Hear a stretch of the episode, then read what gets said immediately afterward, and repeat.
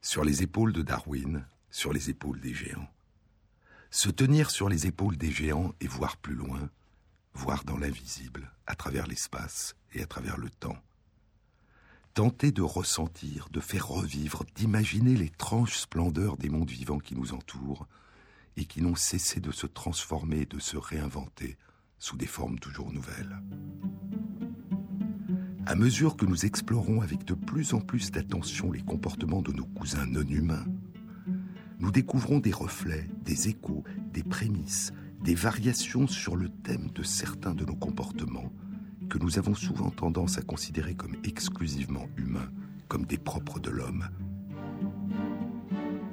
Et il y a déjà plus de 140 ans, dans son livre La généalogie de l'homme, Darwin proposait que les frontières du propre de l'homme sont des frontières floues. Je vous ai parlé dans de précédentes émissions de l'usage des outils, des langues, de l'empathie et de la sympathie, de la capacité à déchiffrer les intentions de l'autre à partir de sa propre expérience, des comportements altruistes, du souci de l'autre, de la capacité à se reconnaître dans un miroir, à se projeter dans l'avenir, et des phénomènes d'innovation, d'apprentissage et de transmission culturelle qui existent chez de nombreux animaux. Mais il y a d'autres comportements encore chez nos cousins non humains qui nous parlent de nous et dont l'étude pourrait nous être utile. Ils concernent leur mode d'alimentation, ou plus précisément leur mode de consommation des plantes. Sur les épaules de Darwin, Jean-Claude Amezen sur France Inter. Les singes évitent les nombreux fruits des tropiques qui les empoisonneraient, notait Darwin. Et il ajoutait Il est possible que les singes apprennent, à partir de leur propre expérience ou de celle de leurs parents, quels fruits il leur faut sélectionner.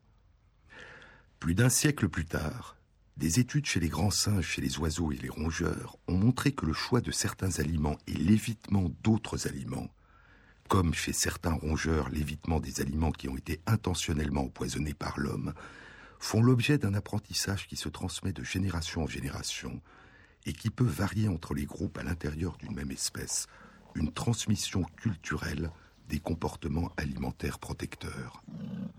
Shelley Mazzi est primatologue, maître de conférence au Muséum national d'histoire naturelle. Elle étudie les modes de transmission culturelle des comportements chez les gorilles qui vivent en liberté dans le parc national de Ndoki en République centrafricaine et dans le parc national de Nwabwale Ndoki au Congo. Dans le dossier Nos cousins les grands singes que vient de publier le magazine pour la science dans son numéro de janvier-mars 2015, elle évoque la dimension culturelle des comportements alimentaires chez des gorilles. Deux groupes voisins de gorilles, vivant dans la même forêt, dit-elle, privilégient chacun une espèce particulière de plantes pour leur alimentation, alors que les deux espèces végétales sont disponibles en même abondance pour les deux groupes de gorilles. Et nous avons également repéré des différences dans la façon d'extraire la nourriture des plantes. Mais il y a plus que la transmission culturelle de ce qui est bon à manger et de ce qu'il faut éviter de manger pour ne pas tomber malade. Il peut aussi y avoir une transmission culturelle de la consommation de plantes qui ont pour effet d'empêcher de tomber malade ou de guérir des maladies des plantes médicinales, ces plantes dont l'humanité a longtemps tiré et tire encore aujourd'hui l'essentiel de ses remèdes et de ses médicaments, même si aujourd'hui, la plupart des principes actifs des médicaments, une fois que ces principes actifs ont été identifiés, sont synthétisés de manière industrielle par la chimie.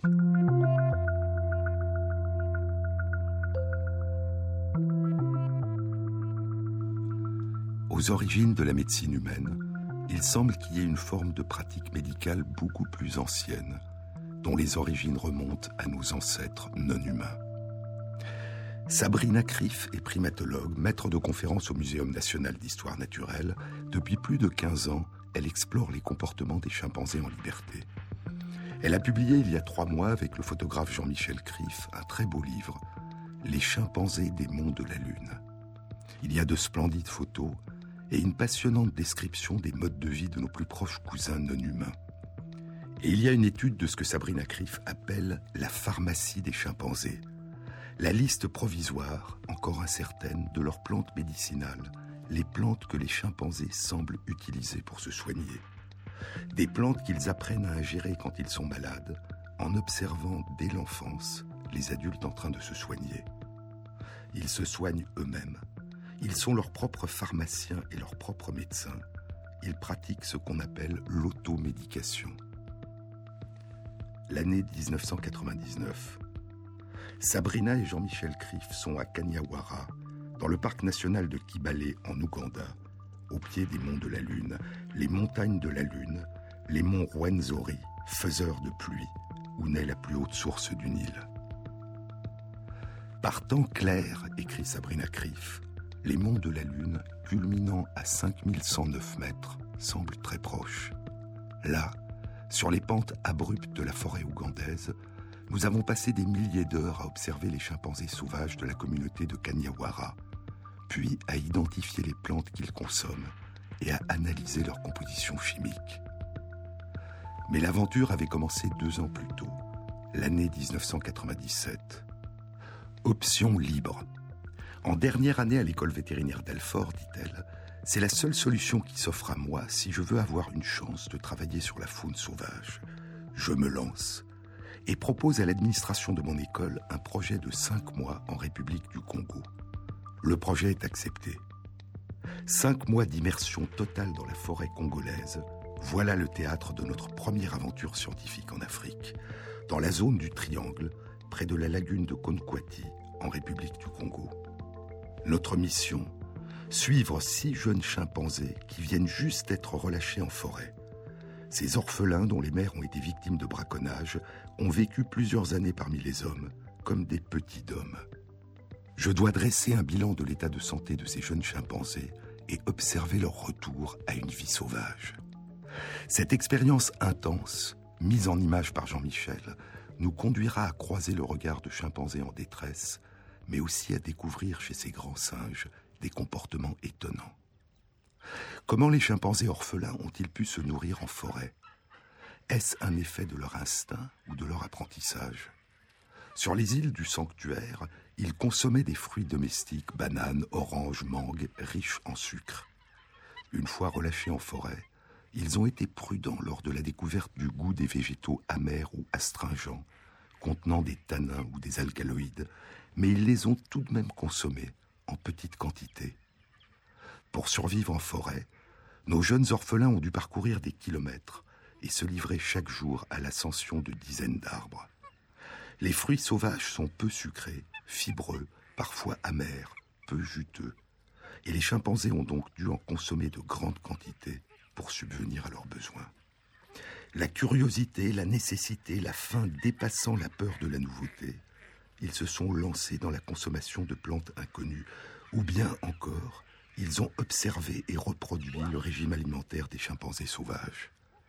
Près de deux ans après avoir été relâchés, Jeannette et ses compagnons consomment encore à petite dose certaines plantes qui possèdent des quantités non négligeables de molécules que la chimie des humains transforme en médicaments et que les populations locales font entrer dans leur préparation médicinale.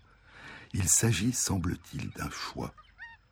Et si c'était le secret de la bonne santé des chimpanzés? Parmi les plantes consommées par les chimpanzés du triangle, 23 appartiennent à des espèces utilisées en médecine traditionnelle africaine. Et pour 9 d'entre elles, humains et chimpanzés utilisent la même partie de la plante, soit la sève, soit la tige, soit les écorces, soit les feuilles. Je dois tenter de comprendre si la santé et les choix alimentaires des chimpanzés sont influencés par le contenu en molécules pharmacologiques des plantes. Pour cela, il faut étudier des chimpanzés sauvages. L'Ouganda, l'un des rares pays abritant des chimpanzés et où les populations locales ne les tuent pas pour leur viande, s'impose comme site privilégié pour l'étude des interactions entre les plantes et les chimpanzés. La suite de nos aventures africaines se dessine et elle constitue le troisième chapitre du livre de Sabrina Criff, La pharmacie des chimpanzés.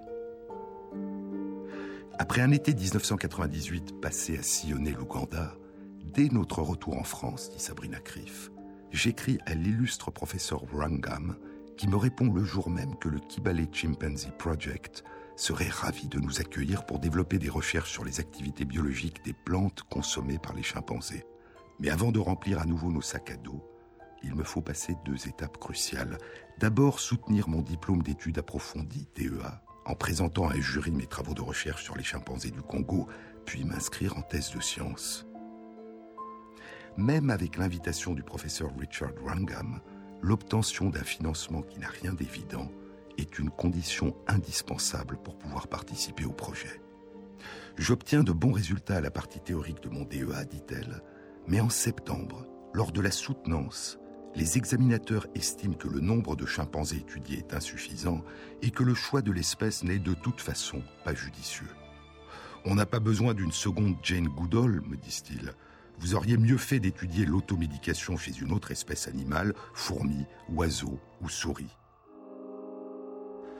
Avec Claude Marcel Chladic, qui encadre mon DEA, nous sommes désarçonnés par de tels arguments, et elle poursuit J'obtiens mon diplôme avec une bonne note, mais pas de bourse thèse.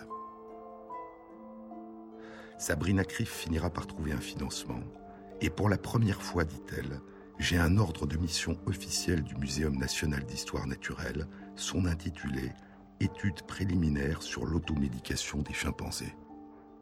C'est ainsi qu'en novembre 1999, nous sommes de retour dans le parc national de Kibale. Les cris qui déchirent la forêt à l'aube nous font frémir, et les distances parcourues nous font perdre des litres de sueur. Mais dès les premiers jours de notre mission, la magie des rencontres avec les chimpanzés sauvages opère. France Inter, sur les épaules de Darwin. Colonel chagrin, colonel de plomb, pleure des canadaires et des cotillons. Pour une fille partie, colonel de pluie, s'ennuie. Pleure donc pas comme ça, colonel bidon. Si t'es un garçon, si t'es un garçon, les filles se déconnent, colonel marron, et toi t'es qu'un con.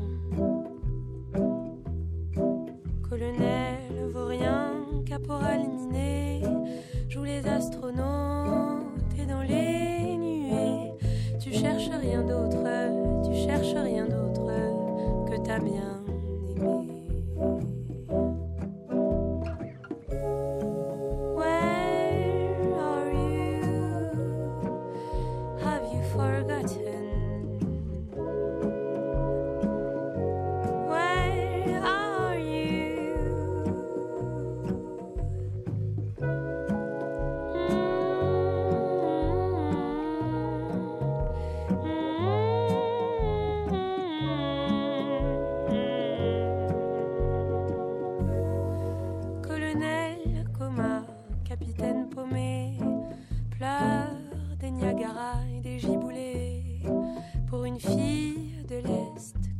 son cœur. Colonel se meurt. Reste donc pas comme ça, colonel mouillé, à regarder le ciel, à penser qu'à elle. C'est fini les balles, les négrescos, colonel KO.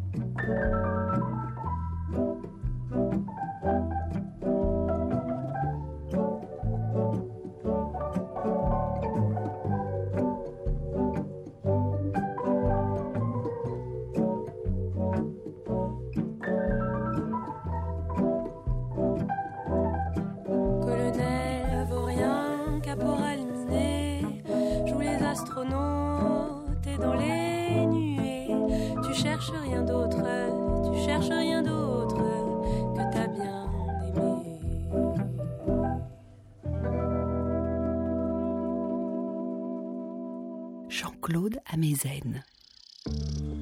Jean-Michel et moi partons en forêt à 5 heures chaque matin pour une journée continue de 10 à 14 heures, raconte Sabrina Criff dans Les chimpanzés des monts de la Lune. Pour trouver les chimpanzés, il y a deux solutions. Soit nous nous rendons vers leur nid marqué par un point GPS la veille au soir, soit nous nous dirigeons vers un arbre que nous savons en fruits.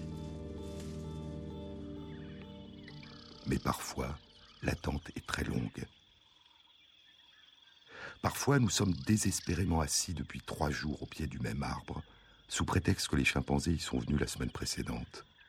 Et parfois, ces heures qui paraissent interminables sont récompensées par de folles poursuites.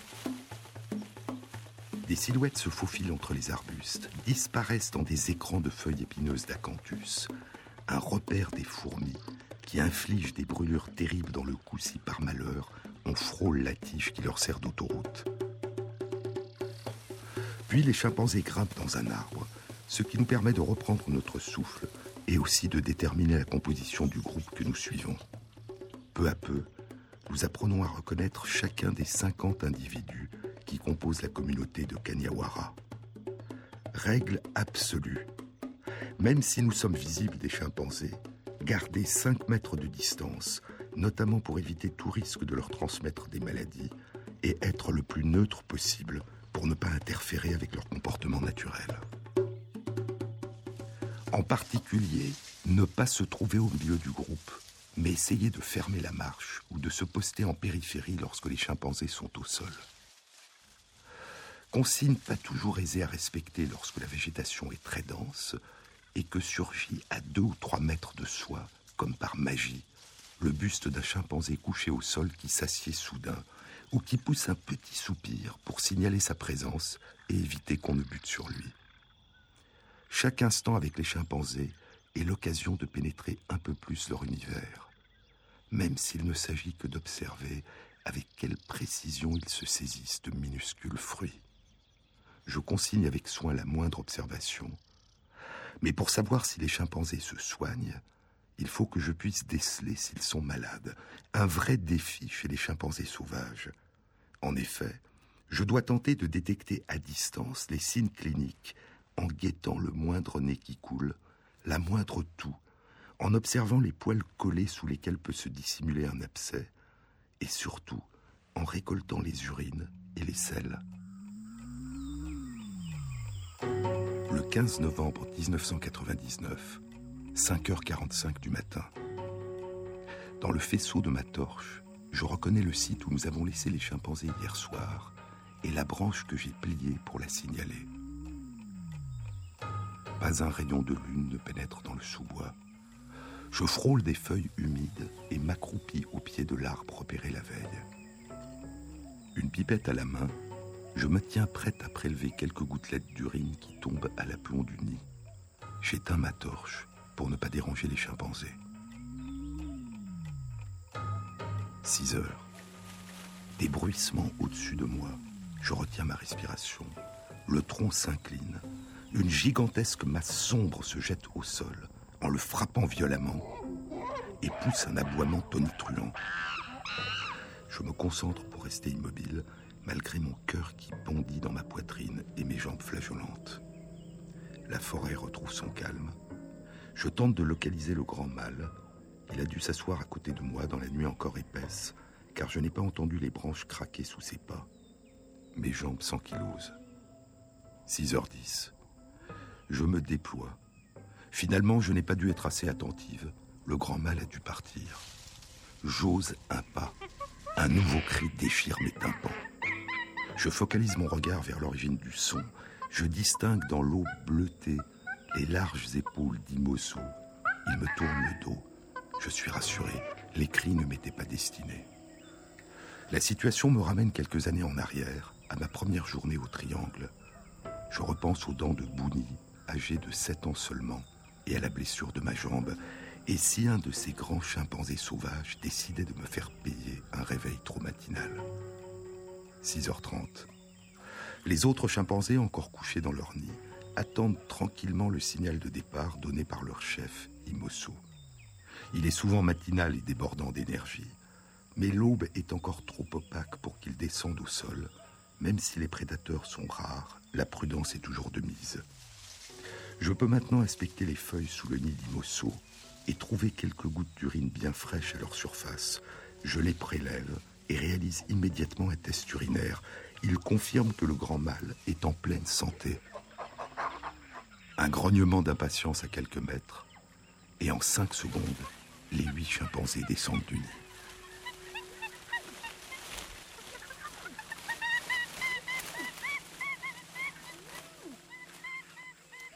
J'explore la piste de la médecine des chimpanzés ouverte près de 30 ans auparavant par deux chercheurs précurseurs, poursuit Sabrina Criff.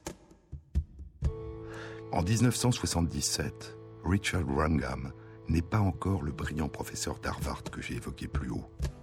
Jeune étudiant en thèse, il mène ses travaux en Tanzanie sur le célèbre site de Gombe où travaille Jane Goodall, la pionnière de l'étude des chimpanzés. Il observe avec étonnement un chimpanzé roulant des feuilles dans sa bouche avant de les ingérer. Quelques heures plus tard, il retrouve les feuilles intactes dans les selles de l'animal. Pourquoi ce comportement? Il semble clair que s'il ne les mâche pas, le chimpanzé ne peut retirer aucun bénéfice nutritionnel de ces feuilles. Six ans plus tard, en 1983, Rangam publie avec l'un de ses collègues un article suggérant un potentiel effet vermifuge des feuilles appartenant à l'espèce Aspilia, roulées et ingurgitées entières par les chimpanzés. Explorant la composition chimique des feuilles d'Aspilia, le chimiste Eloy Rodriguez et ses collègues isolent en 1985 un puissant antibiotique qui possède également des propriétés antiparasitaires. Malheureusement, les analyses ultérieures ne permettent pas de mettre de nouveau en évidence cette molécule. Quelques années plus tard, en 1989, Mike Huffman publie une observation passionnante sur une femelle chimpanzé de Mahale en Tanzanie. Alors qu'elle paraît extrêmement faible, Mike a la surprise de la voir consommer la tige amère de Vernonia amygdalina. Or, cette plante n'appartient pas au régime alimentaire habituel des chimpanzés. Ces feuilles sont, en revanche, utilisées en médecine traditionnelle d'Afrique de l'Est pour traiter le paludisme et d'autres maux. Après quelques heures, la chimpanzé est remise de son malaise. L'analyse chimique de la plante permet d'isoler des molécules jusqu'alors non identifiées présentant des activités antiparasitaires significatives. Et à son tour, Mike Huffman suggère que les chimpanzés peuvent pratiquer une forme d'automédication. Et dix ans plus tard, en 1999, dans la forêt de Kanyawara, dans le parc national de Kibale, Sabrina Criff, à son tour, explore les pratiques médicinales des chimpanzés. Dans le dossier Nos cousins les grands singes que vient de publier le magazine pour la science, Sabrina Criff détaille quelques-unes de ces plantes médicinales que les chimpanzés semblent utiliser pour se soigner. Il y a donc ces feuilles de Vernonia amygdalina qui auraient des effets antiparasitaires. Il y a la résine des arbres Albizia grandibracteata.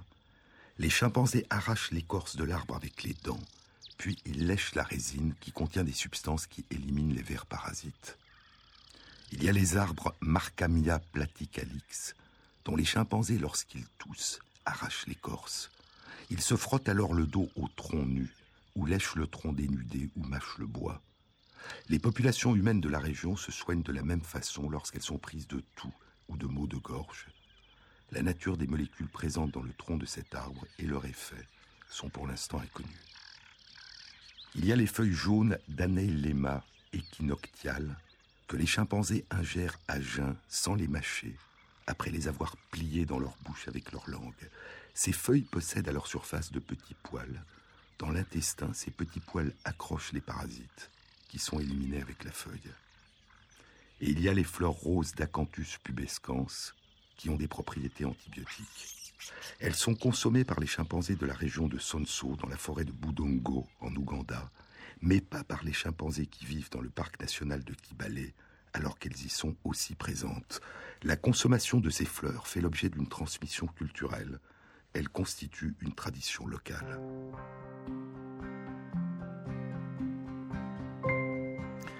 Il y a un mois, en décembre 2014, une synthèse était publiée par le journaliste scientifique Joel Sharkin dans les comptes rendus de l'Académie des sciences des États-Unis. Elle était intitulée les animaux qui pratiquent l'automédication.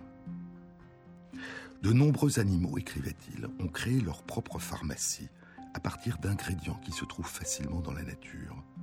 Les oiseaux, les abeilles, les lézards, les éléphants, les chimpanzés partagent tous une caractéristique qui favorise leur survie. Ils se soignent eux-mêmes. Ils pratiquent l'automédication. Ces animaux mangent des substances qui ont pour effet d'augmenter leur bien-être, ou de les protéger contre des maladies, ou de tuer des parasites tels que des vers, des bactéries ou des virus. La science qui explore l'automédication animale a été nommée la zoopharmacognosie, un nom dérivé de trois mots grecs, zone animal, pharmacon poison ou médicament, gnosis connaissance. Le nom avait été proposé il y a 22 ans, 1993, dans un article publié par le biochimiste Eloy Rodriguez de l'Université Cornell aux États-Unis et par le primatologue Richard Wrangham de Harvard. Le titre de l'article était La zoopharmacognosie, l'utilisation des plantes médicinales par les animaux.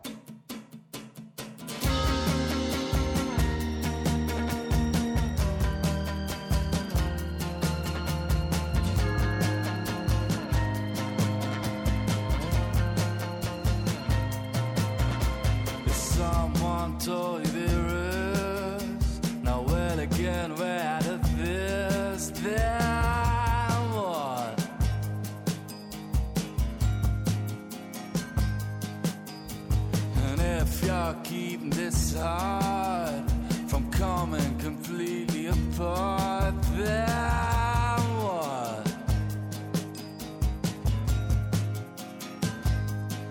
And if the rich are begging for more on the doorsteps of the poor, then what? Then what is it I?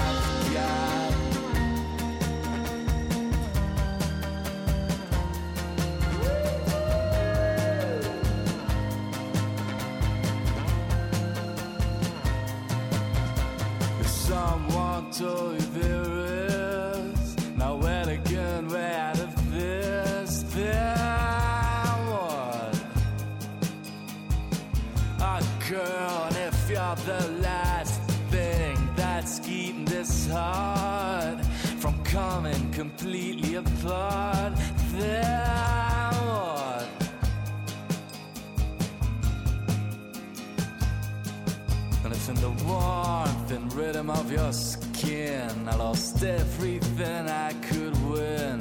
Then what? Then what is it I, I?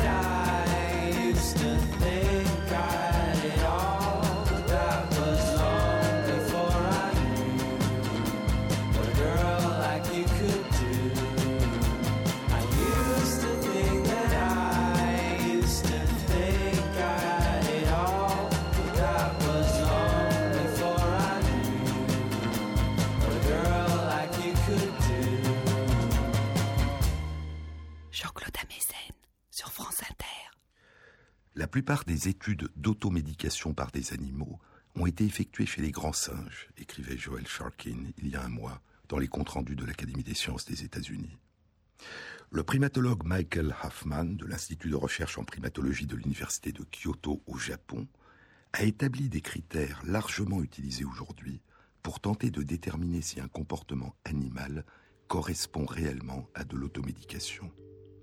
Premièrement, la plante ingérée ne doit pas faire partie du régime alimentaire habituel de l'animal.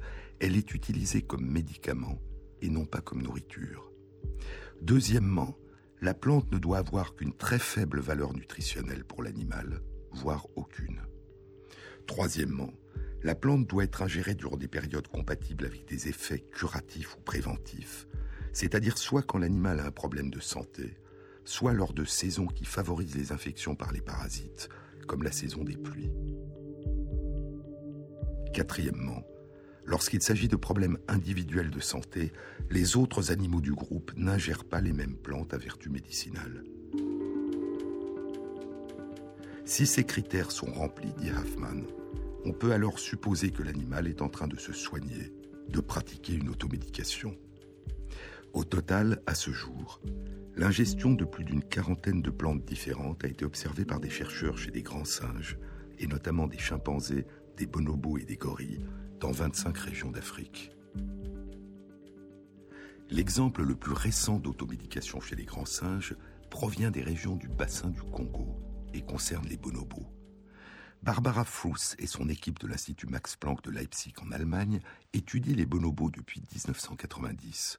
En septembre 2013, avec ses collègues de Kinshasa et de Berlin, elle publie en ligne dans American Journal of Primatology une étude intitulée Une nouvelle preuve d'automédication chez les bonobos, l'ingestion sans mastiquer de feuilles et de tiges de Magnophyton fulvum à Louis Kotale dans le parc national Salonga en République démocratique du Congo. Le site de Louis Kotale est isolé à l'intérieur d'une grande forêt, à 25 km du plus proche village, à proximité du parc national Salonga.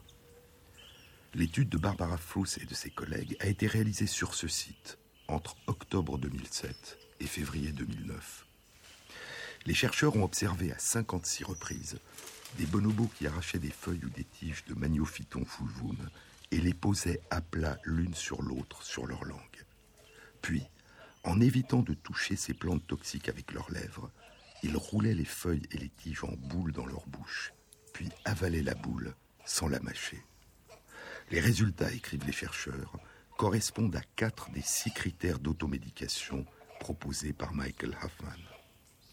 En effet, bien que la plante soit présente en abondance durant toute l'année, elle n'était ingérée par les bonobos qu'à certaines périodes, en très petite quantité, et seulement par une petite proportion des membres d'un même groupe. Des indices suggèrent que la plante aurait un effet antiparasitaire et anti-inflammatoire sur l'intestin, mais ces effets restent à démontrer.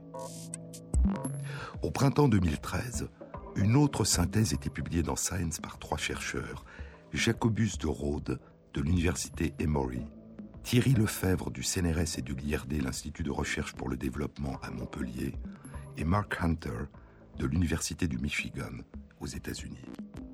La synthèse était intitulée L'automédication chez les animaux et elle était essentiellement consacrée au traitement et à la prévention des infections parasitaires. Le concept d'automédication antiparasitaire chez les animaux, écrivaient les chercheurs, évoque typiquement des images de chimpanzés recherchant des plantes médicinales pour traiter leurs maladies. Ces images sont en partie dues à l'idée que des animaux ne peuvent se traiter qu'à la condition d'avoir des capacités cognitives importantes qui leur permettent d'observer, d'apprendre et de prendre consciemment des décisions. Pourtant, toute notion d'automédication qui serait fondée exclusivement sur l'apprentissage est incomplète de nombreux animaux peuvent pratiquer l'automédication de manière innée. Et en effet, la liste croissante d'animaux pharmaciens inclut les papillons, les papillons de nuit, les fourmis et les drosophiles, les petites mouches du vinaigre. Puis les chercheurs font plusieurs remarques de portée générale. Premièrement, les critères traditionnels considèrent qu'il n'y a automédication que lorsque les animaux ingèrent des plantes qui ne font pas partie de leur régime alimentaire habituel. Mais, disent-ils, Certains exemples récents indiquent que l'automédication peut avoir une dimension quantitative, c'est-à-dire consister pour l'animal à ingérer une quantité plus importante de certaines plantes qui font partie de son alimentation habituelle. Et il cite une étude publiée il y a six ans, en 2009, dans PLOS ONE, par des chercheurs du département de biologie de l'université Wesleyan et du département d'entomologie de l'université de l'Arizona aux États-Unis. Les chercheurs avaient exploré le comportement alimentaire des chenilles d'un papillon de nuit, Gramia incorrupta, dont les grandes ailes de devant sont blanches parsemées de grands carreaux noirs et dont les petites ailes de derrière sont roses. Les chenilles sont la cible d'insectes parasites, de petites mouches taquinidées qui pondent leurs œufs sur les chenilles. Les chenilles de Gramia incorrupta incluent dans leur alimentation habituelle une petite quantité de composés végétaux dépourvus de valeur nutritionnelle, des alcaloïdes. Et ces alcaloïdes sont toxiques pour le parasite qui les infeste.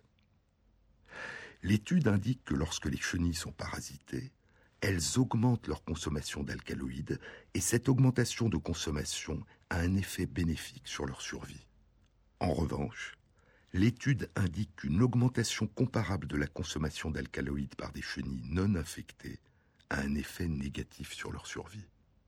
Autrement dit, cette automédication a un coût en termes de survie pour les chenilles en l'absence de parasites, ce qui explique que seules les chenilles parasitées augmentent leur consommation d'alcaloïdes. Cette étude a deux implications générales. Premièrement, une simple augmentation de la consommation de l'une des composantes de l'alimentation habituelle peut être difficile à détecter lorsqu'on observe les comportements des animaux dans la nature, et pour cette raison, de telles formes d'automédication peuvent facilement être méconnues. Deuxièmement, une automédication, comme la prise de la plupart des médicaments, a souvent des effets secondaires indésirables, ce qui explique que des individus non infectés ou qui ne sont pas en situation de risque d'infection n'y recourent pas. Mais revenons à la synthèse publiée en 2013 dans Science. Parmi les critères permettant de déterminer qu'il y a automédication, écrivent les chercheurs, nous avons omis un critère qui est pourtant souvent cité. Il faudrait obligatoirement que le comportement ait pour effet de réduire l'importance de l'infection parasitaire. Mais la raison de notre omission est qu'un comportement d'automédication peut être utile à l'animal en augmentant sa tolérance à l'infection, en lui permettant d'aller mieux malgré la persistance de l'infection, même en l'absence d'une réduction de l'infection. Et un tel comportement d'automédication est beaucoup plus difficile à détecter. Il y a chez les animaux des approches thérapeutiques, curatives, poursuivent les chercheurs, au cours desquelles les animaux modifient leur comportement habituel en réponse à une infection parasitaire. Et il y a des approches préventives, prophylactiques, au cours desquelles des animaux non infectés modifient leur comportement lorsque le risque d'infection est élevé. Mais les approches thérapeutiques et les approches prophylactiques peuvent être à leur tour subdivisées en fonction de l'individu auquel ces approches s'adressent. En effet, la plupart des études ont accordé une très grande attention au cas où l'animal se soigne lui-même, mais des animaux peuvent aussi soigner leurs petits ou leurs proches. Pour cette raison, nous devrions accorder moins d'importance au préfixe auto dans le terme automédication et plutôt parler plus généralement de médication, de pratiques thérapeutiques, curatives ou de pratiques préventives chez les animaux. Au milieu du XVIIIe siècle, dans son Histoire des fourmis qu'il rédige en 1742-1743, mais qui n'a été publié que plus d'un siècle et demi après sa mort en 1928, le naturaliste René-Antoine Ferchaud de Réaumur notait que les fourmis rousses des bois recueillent de la résine solidifiée de conifères et l'incorporent dans la construction de leurs fourmilières. Parce que la résine contient de nombreux composants antibactériens et anti-champignons, et qu'elle protège les arbres conifères contre les infections, plusieurs études ont exploré depuis une quinzaine d'années si cette incorporation de résine dans les fourmilières pouvait avoir un effet protecteur pour les colonies de fourmis. Et les résultats indiquent que la présence de résine protège les colonies de fourmis contre la propagation de certaines infections bactériennes et fongiques. L'étude la plus récente dans ce domaine a été publiée il y a six mois, en juillet 2014, dans Animal Behavior, par deux chercheurs de l'Université de Lausanne. Half a mile from the county fair, and the rain came pouring down. Me and Billy standing there with a silver half a crown. Hands are full of a fishing rod and the tackle on our backs. We just stood there getting wet with our backs against the fence. Oh, the water. Oh, the water. Oh, the water. Hope it don't rain all day. And it stung me to my soul. Stung me just like Jelly Roll. And it stung. Yet it stung me to my soul. Stung me just like going home. And it stung. And the rain let up and the sun came up and we were getting dry. Almost let a pickup truck nearly pass us by. So he jumped right in, and the driver grinned, and he dropped us up the road. Yeah, we looked at the swim, and we jumped right in, not to mention fishing poles. Oh, the water. Oh, the water. Oh, the water. Let it run all over me. Yeah, that stung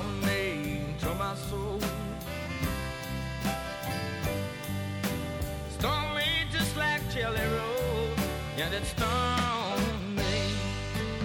Yeah, that stung me to my soul.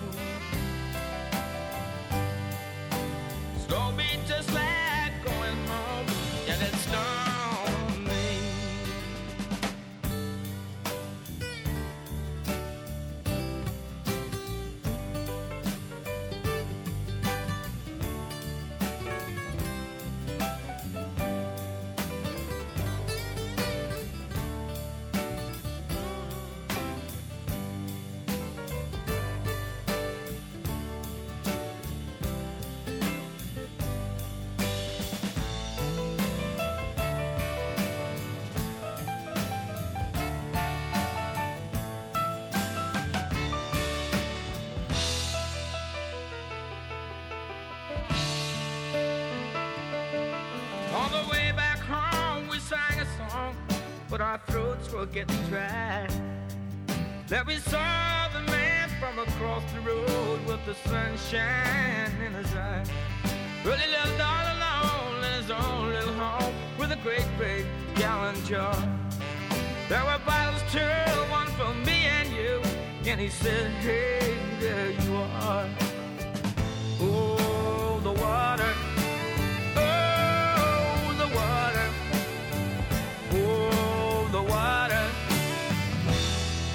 Myself from the mountain stream. Yet it stung me to my soul. Saw me just like Jelly Roll, and it stung me. Yet it stung me to my soul. Saw me just like going home, yet it stung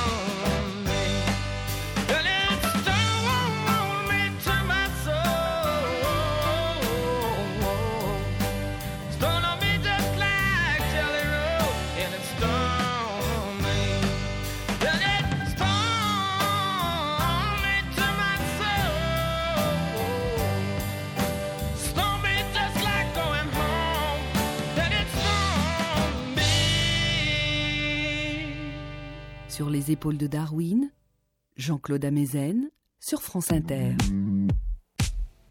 Dans une étude publiée il y a six mois dans Animal Behavior, deux chercheurs de l'Université de Lausanne ont exploré le comportement des fourmis rousses des bois, Formica paralugubris. Ils ont observé que les fourmis ouvrières récoltaient et rapportaient à la fourmilière une quantité beaucoup plus importante de résine de conifères lorsque les petits se développaient au stade de nymphes. Les nymphes sont plus sensibles aux infections que les fourmis adultes. Et les fourmis ouvrières disposaient sélectivement 70% de la résine collectée à proximité des nymphes. Il s'agit d'une démarche préventive qui a pour effet de diminuer la probabilité de survenue des infections. Mais une étude publiée il y a trois ans, en 2012, dans PLOS ONE, par deux chercheurs des départements d'entomologie des universités de Caroline du Nord et du Minnesota aux États-Unis, mettait en évidence une autre utilisation, une utilisation thérapeutique, curative de la résine des arbres. Il s'agissait d'autres insectes sociaux qui appartiennent au même ordre des hyménoptères que les fourmis, les abeilles à miel, Apis mellifera. Dans nos régions tempérées, la source principale de résine collectée par les abeilles à miel semble être les bourgeons de peuplier, de saule et les arbres conifères. Les ouvrières transforment cette résine en un mortier qu'elles utilisent pour construire leur domicile et plus tard pour réparer les rayons de cire et les alvéoles et pour colmater les ouvertures et les brèches dans leur nid. Les apiculteurs ont donné à cette résine utilisée par les abeilles le nom de propolis, à partir de deux mots de la langue grecque, pro, devant ou favorable à, et polis, la cité. En d'autres termes, le propolis est ce qui est devant la cité des abeilles, ce qui protège la cité des abeilles.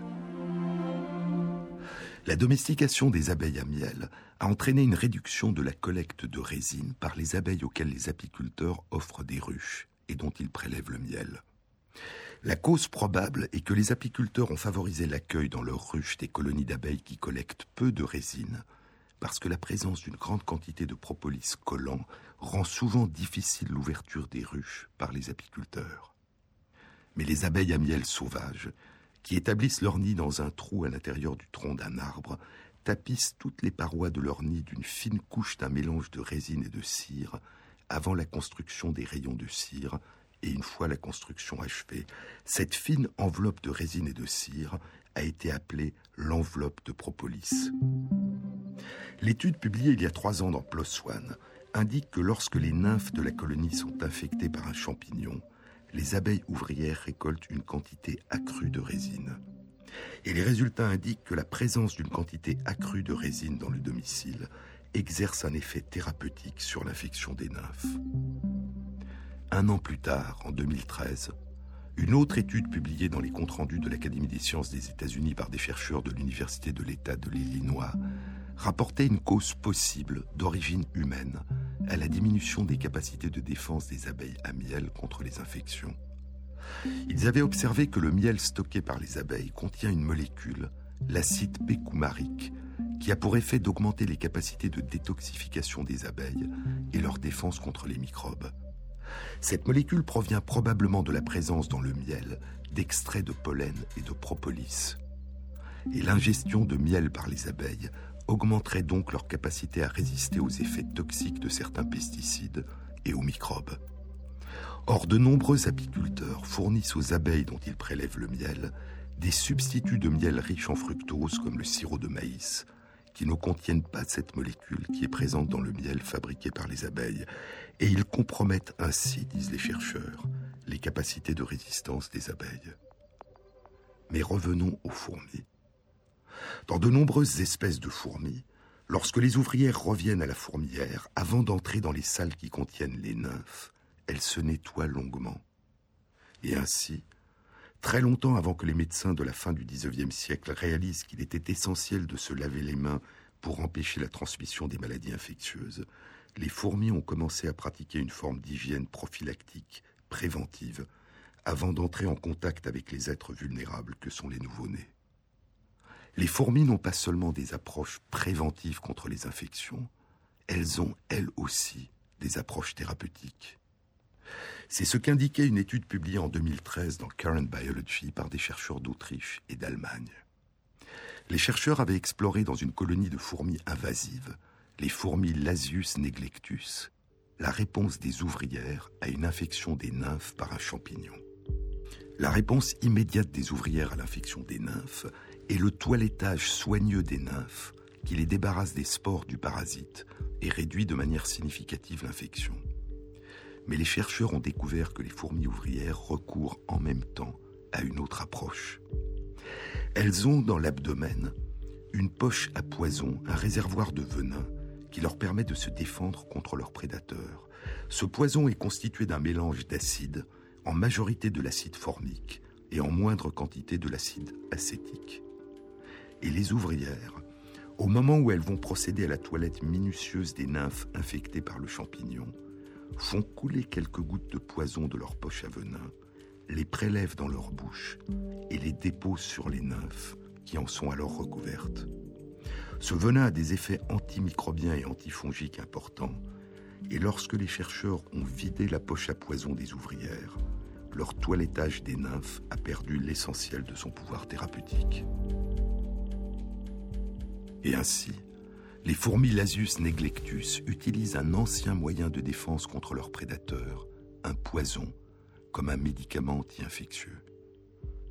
Les ouvrières Lasius neglectus sont les seules fourmis à ce jour chez lesquelles a été observé ce phénomène étrange, faire couler quelques gouttes de poison de leur poche à venin située dans l'abdomen, puis les prélever dans leur bouche avant de s'en servir comme d'un médicament pour traiter leurs nymphes. Mais des études antérieures avaient indiqué que d'autres espèces de fourmis utilisent aussi leur venin à visée thérapeutique ou prophylactique. Elles font couler directement le poison sur ceux qu'elles veulent protéger à partir de leur poche à venin. Parmi ces fourmis pharmaciennes et médecins, il y a deux tribus d'Amérique du Sud aux réalisations extraordinaires. Les fourmis de feu, Solenopsis invicta, invicta l'invaincu, l'invincible, qui construisent des radeaux vivants qui leur permettent de survivre et de voyager au fil de l'eau, et les fourmis coupeuses de feuilles de la tribu des Atini, qui pratiquent l'agriculture en cultivant leurs jardins de champignons qu'elles nourrissent de feuilles et de fleurs. Il y a aussi les papillons monarques, Dameus plexipus. Ils vivent durant l'été en Amérique du Nord et au Canada, et ils s'engagent à l'automne par millions dans un très long voyage de 4000 km vers le sud jusqu'aux forêts du centre du Mexique, où ils séjourneront durant l'hiver, puis au printemps, ils repartent vers le nord. Les papillons monarques ont eux aussi des pratiques médicinales qui sont aujourd'hui menacées par le réchauffement climatique et par le développement de l'agriculture intensive. Et il y a aussi les pratiques médicinales des oiseaux dans leur environnement naturel, des pratiques que certains d'entre eux, des moineaux et des rosselins familiers, ont modifiées dans l'environnement artificiel de nos villes et nous découvrirons dans une prochaine émission ces pratiques médicinales de nos cousins non humains.